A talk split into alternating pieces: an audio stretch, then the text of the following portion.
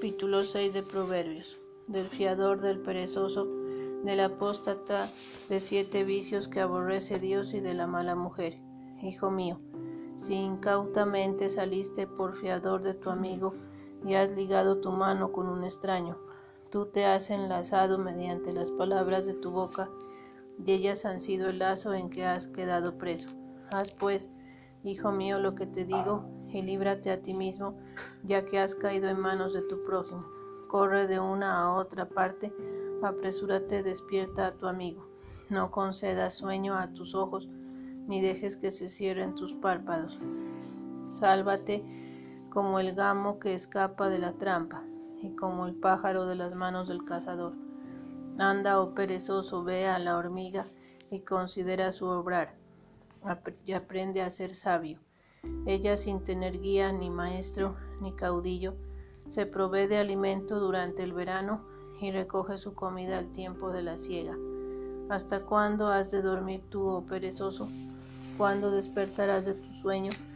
Tú dormirás un poquito, otro poquito dormitarás, otro cruzarás tus manos para dormir.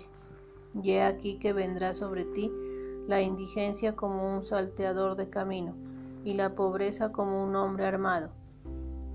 Al contrario, si fueres diligente, tus cosechas serán como un manantial perenne, y huirá lejos de ti la miseria.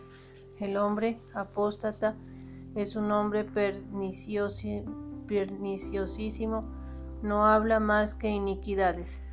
Guiña los ojos, hace señas con el pie, habla con los dedos, maquina el mal en su depravado corazón y en todo tiempo siembra discordias.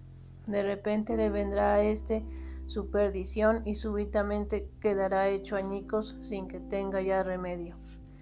Seis son las cosas que abomina el Señor y otra además le es detestable.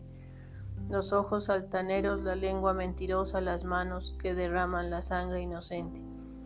El corazón que maquina perversos designios, los pies ligeros para correr al mal el testigo falso que forja embustes y el que siembra discordias entre hermanos.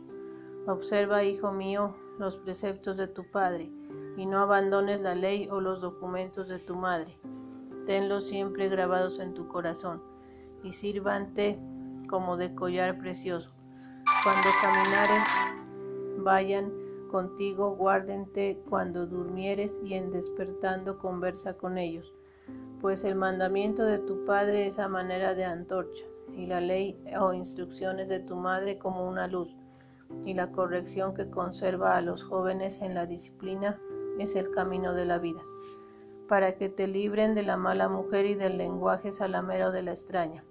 No codicie tu corazón la hermosura de estas ni te cautiven sus miradas, porque el precio de la meretriz apenas es el precio de un pan mas esa mujer adúltera cautiva la preciosa alma del hombre. Por ventura, puede un hombre esconder el fuego en su seno sin que ardan sus vestidos, o andar sobre las ascuas sin quemarse las plantas de los pies.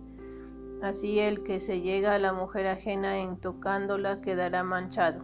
No es tan gran culpa el que uno hurte, pues que hurta para saciar su hambre con todo eso, si lo, le cogen, lo pagará con las setentas, ah, setenas, y tendrá que dar todos los saberes de su casa. Pero el adúltero acarrea con su insensatez la perdición a su alma.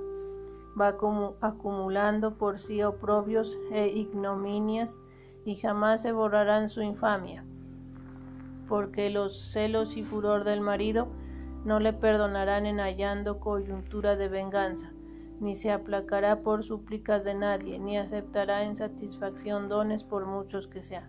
Palabra de Dios.